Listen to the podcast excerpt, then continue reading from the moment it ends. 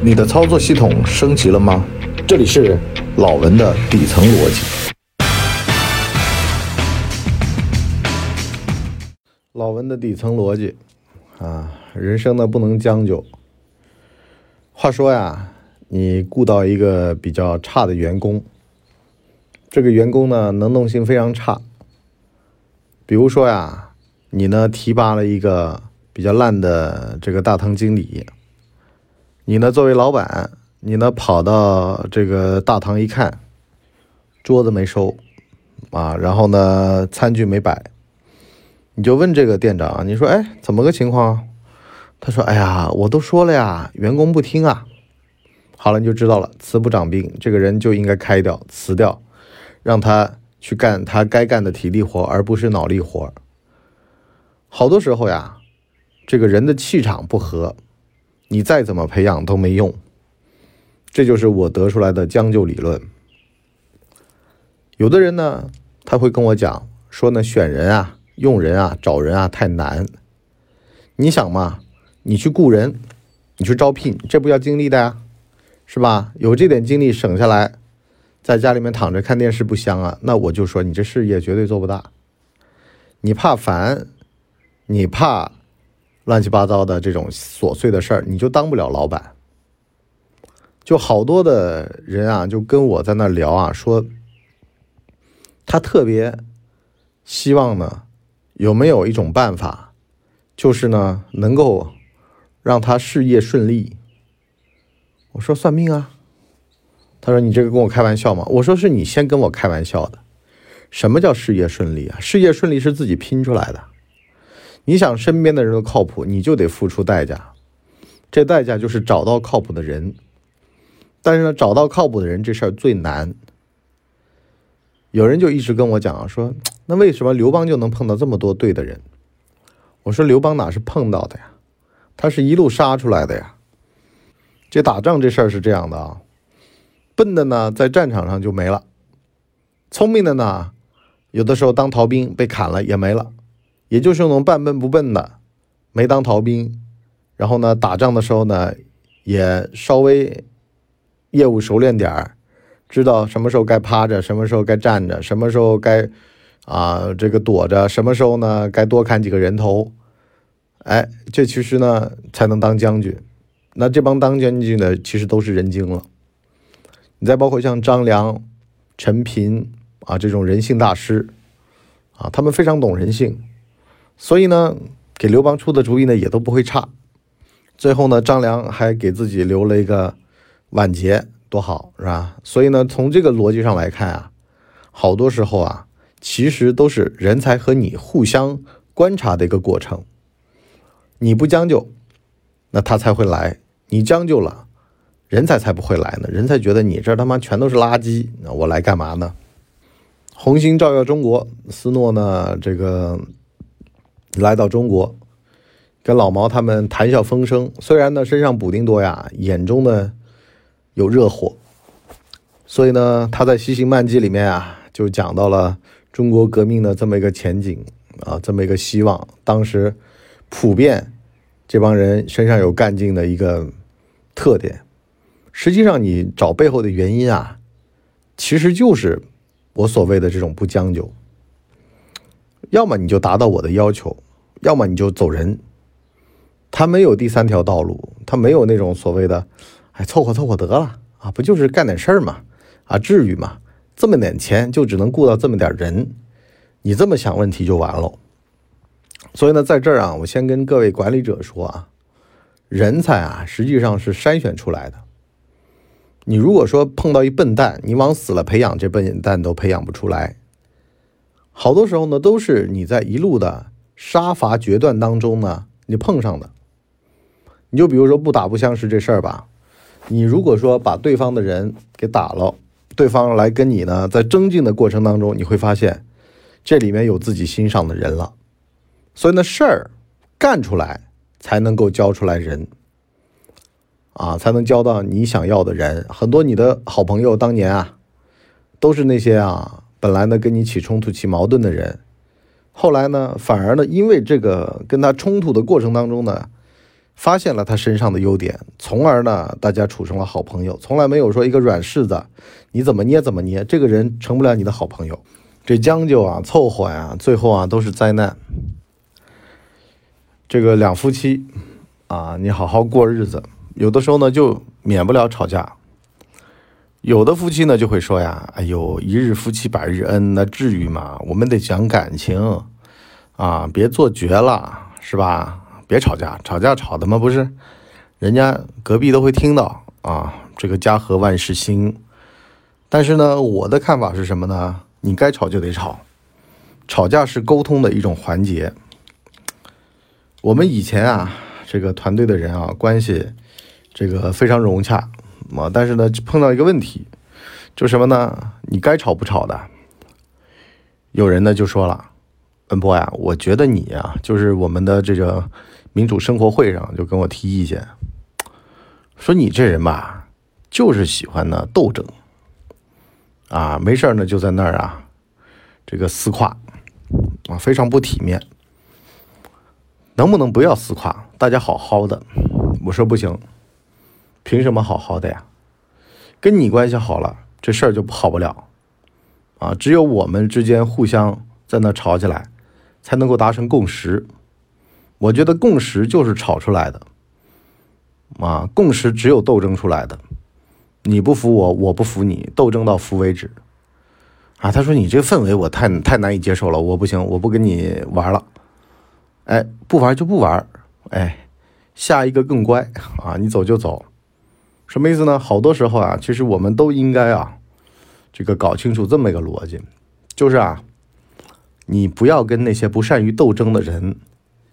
一起合作事儿，为什么呢？他对内内斗，他外行。你觉得他外斗会内行吗？一个人没有心眼儿，没有心机啊，你怎么样让他出去给你攻城略地？所以啊，有的时候你去看那些刘邦啊这些故事，你就会觉得这个为什么当帝王要那么多的心眼儿啊？就跟那个藕片似的，是吧？一斤藕啊，半斤冻啊。这全是窍啊，里面全是七窍啊，全是孔，全是眼儿。就因为啊，你没眼儿啊，你这玩意儿，你下面的人跟别人也没眼儿，那你这边肯定是杀不出来东西的。你比如说啊，这个假齐王事件，韩信就跟刘邦玩心眼，刘邦也跟韩信玩心眼。最后呢，会玩心眼的这帮人呢，终于把不会玩心眼的项羽这帮人给灭了。玩心眼的内部呢，开始互相玩心眼。最后呢，韩信又被这个成也萧何败也萧何的萧何骗过来啊，然后被吕后给杀了。有人说了，这悲不悲剧啊，惨不惨啊，是吧？你玩心眼，最后呢，还不是被心眼玩死？但是啊，成就一番事业，好多时候都是靠玩心眼玩出来的。你真别说啊，你想成就一番事业，我为什么说经常说那个劣币驱逐良币呀？古惑仔二啊，会玩心眼的乌鸦和笑面虎，把东兴骆驼和蒋天生都给杀了。所以呢，也得逼着这个竞争进入到玩心眼的这个层级里面来。本来呢，大家只是喊打喊杀。这会儿呢，你就必须得借助外力，啊，涅槃重生。当你的对手竞争维度高的时候，你就得相应的抬高自己的竞争维度，否则的话，你斗不过他。那就有人说了呀，文博啊，那跟你在一块太累了呀。你想当你的儿子，当你的老婆，哎，都跟你玩心眼，你说你活得累不累？我说不累。为什么呢？因为好多时候呀，玩心眼的人互相眼睛一瞄。就已经算了一遍了，这成本划不划算？至不至于这么干？这么干了之后的后果下场啊，这就跟棋局里面啊，两个厉害的棋手坐那儿，一个人往后推算三十步，一个人往后推算三十五步，这俩人表面上看着棋盘波澜不惊，心里面已经是波涛汹涌了，就够了。什么意思呢？反而不会下死手，反而不会下臭棋。俩人都是那种啊，君子之间的这种交往，因为棋手和棋手之间还会惺惺相惜的，是吧？就算对方下输了，我还是觉得对方了不起。可是呢，两个弱者之间臭棋篓子，反而呢觉得对方下的烂，觉得自个儿下的好啊！因为呢他自己都不知道标准在哪儿，他自己都不知道对方值得尊敬在哪儿，自己以为老子天下第一啊！这才是最悲剧的。你说最近那个郑爽和张恒的事儿，我觉得就在这儿。啊，两个人都互相不了解彼此的领域，啊，反正你明星嘛，你给钱，你不给钱，我曝光你，然后呢一拍两散，啊，两个明星就不会出这种问题，因为呢都知道，啊，大家都是穿鞋的，啊，这个没有光脚，所以呢你也别别跟破落户在一块儿，啊，你说你是贵族，啊，你列宁和卫兵碰上了，你卫兵啊。撒泼打滚的，你没办法的。所以呢，你作为列宁，你这会儿呢，只能说小伙子，你干的不错啊！我让你的上司给你升职加薪，先把这事儿给糊弄过去，千万不要当场给他起冲突啊！起了冲突，到时候人家坐地撒泼打滚哭闹啊，你列宁这会儿呢就跟他一个维度了，你怎么跟他玩啊？所谓的斗争呢，实际上啊，得相同的层级的斗争啊！你你你是。围棋八段，啊，你是象棋大师，你别去路边跟臭棋篓子下棋，你被气死了。完事臭棋篓子还说了：“哎呀，象棋大师都下不过我，被我气死了。你看你冤不冤？你死不死？”所以呢，不将就啊，其实也就是不是一家人不进一家门。你觉得你的认知牛逼，他觉得他的认知牛逼，你们就没有必要强融。啊，大家都是经过专业的。围棋训练的，我们呢在那儿啊，往后推算三十步、五十步，在那算。外人看起来好像没咋地，但是呢，你们之间彼此知道对方都留了一手了。懂的人自然懂，而且呢，懂的人之间啊，还会互相留一线，日后好相见。这才是我说的这种所谓的高手过招。你别跟笨蛋下棋，越下越臭。甚至呢，就像我前面说的这个选店长一样的啊，你说你雇这么一个人，你前面呢你就必须啊把这个事儿啊都给搞清楚了，不能将就。这人该炒炒，该辞掉辞掉，把适合干这行的人留下来，不适合干这行的人，如果他不够热爱这事儿，或者吧这人不够忠心，你就早早点干掉他，免得呀他还在这儿啊见天的觉得自己委屈，是吧？哎呦，就拿拿这么点钱，我还干这么多事儿，啊，什么郭德纲不郭德纲的呀？哎呦，我曹云金我吃亏了啊！一场演出扣完就八十，啊，我坐车回家都不够的，啊，你德云社你了不起了啊？没我你算什么？你看，人家还会觉得自个儿的功劳大，觉得自个儿的能耐强。一个业余臭棋篓子，他还会觉得自己的棋。比专业大师的要好，为什么呢？你们专业大师啊，你们是小圈子里面的认证，可是呢，真正的高手在民间，我就不信了，我下不过你们。只不过说呢，你们自己关起门来玩儿，啊，这就跟永动机啊，永远都是民间的科学家制造的，啊，这个庙堂科学家从来不制造这玩意儿，因为呢，根据科学共同体的。这个共同的科学的这个素养和教育呢，人家干不出来这事儿，因为呢，永动这个东西呢，在这个初中这个物理上面呢就已经被干掉了。但是呢，这帮民间科学家他连初中物理他都没读过啊，他们的这个科学素养可见一斑。那他什么玩意都给你造得出来啊？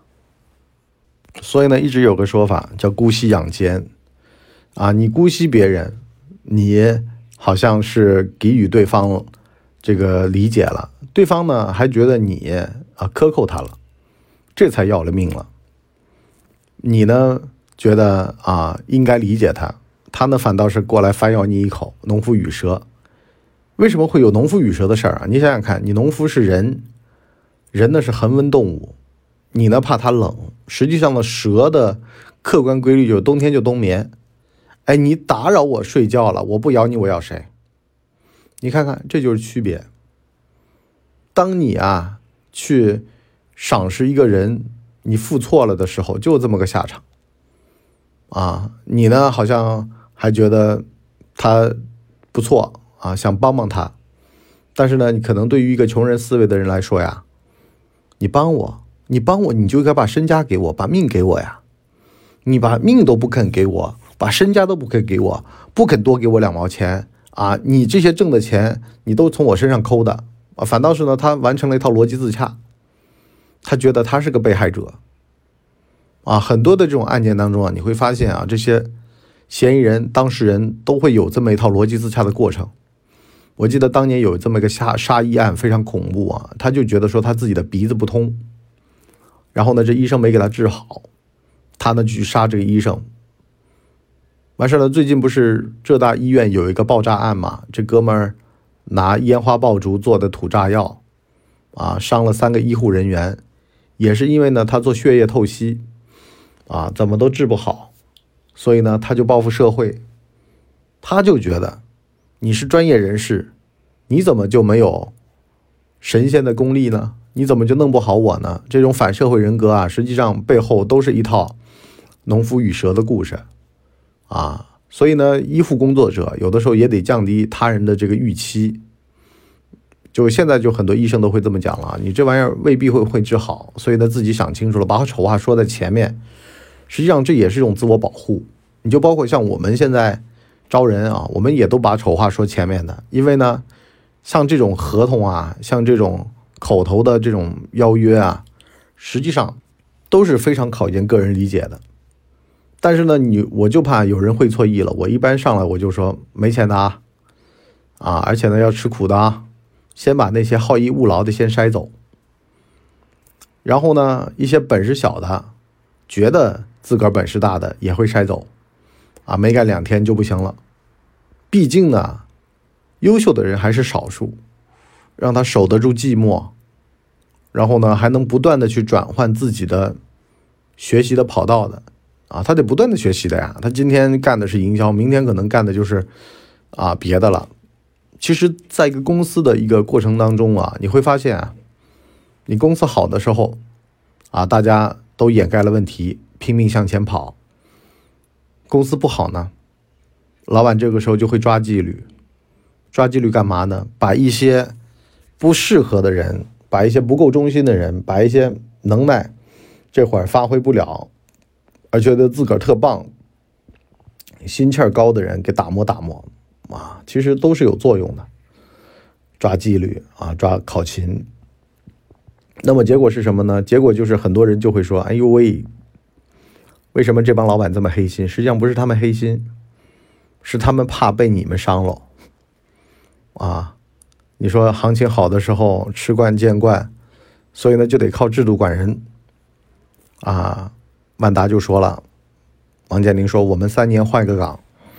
啊，我从来不相信人性，我只相信制度。啊，制度能把人性吃得死死的。啊，轮岗，为什么呢？因为你们人会作妖。但是制度能把你这个做久了的这种啊心态给掰正了，是吧？都是流水的啊，大家都是在这儿啊干活啊，你别在这儿搞这种啊非常牢固的君臣制度。其实说穿了啊，好多时候吧，我们在说这个将就的时候吧，就应该搞明白一个逻辑，就是将就实际上是人治。啊，人嘛，为了自己的利益嘛，去将就嘛。你就包括像我们有的主管、有的负责人，他不敢去炒人，为什么呢？他觉得这是自己的一亩三分地，说出来不光彩。实际上啊，你这事儿没干好、没干成，那才是不光彩。至于这几个人有什么呢？我跟你讲，有的人他天生他就是离婚，他结多少次离多少次，但这是最适合他的方式。他就没有长期的亲密关系的，但这种人你想长寿，你就必须得经常离婚，啊，一直跟一个伴侣在一块的，他就他就活不久，甚至会郁闷，会英年早逝，啊，那么有的人呢，他就不适合折腾，那他就适合在一个地方待到老，啊，你说谁不行吗？谁都行，只不没找对人，找对人最重要。你没找对人吧，好多的事儿啊，就是会弄得鸡毛鸭血的。好吧，我们今天这上半集就先聊到这儿。我们下半集呢，告诉大家呢，龙有龙路，蛇有蛇路。你不适合这个优秀的组织，并不代表你不适合另外一个优秀的组织。也别在一棵树上吊死。有的组织这会儿呢，需要的是这么一个角色，只不过说你这个角色不对啊。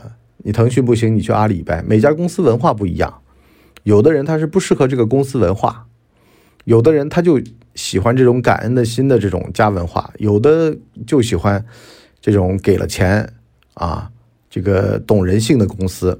每家公司的文化不一样，背景不一样，导致到呢，他招的人也不一样。他不是你不行，是你不是哪里都行啊。但是呢，每个人都有他成才的路，好吧？我们今天就先到这儿，我们下期再见，拜拜。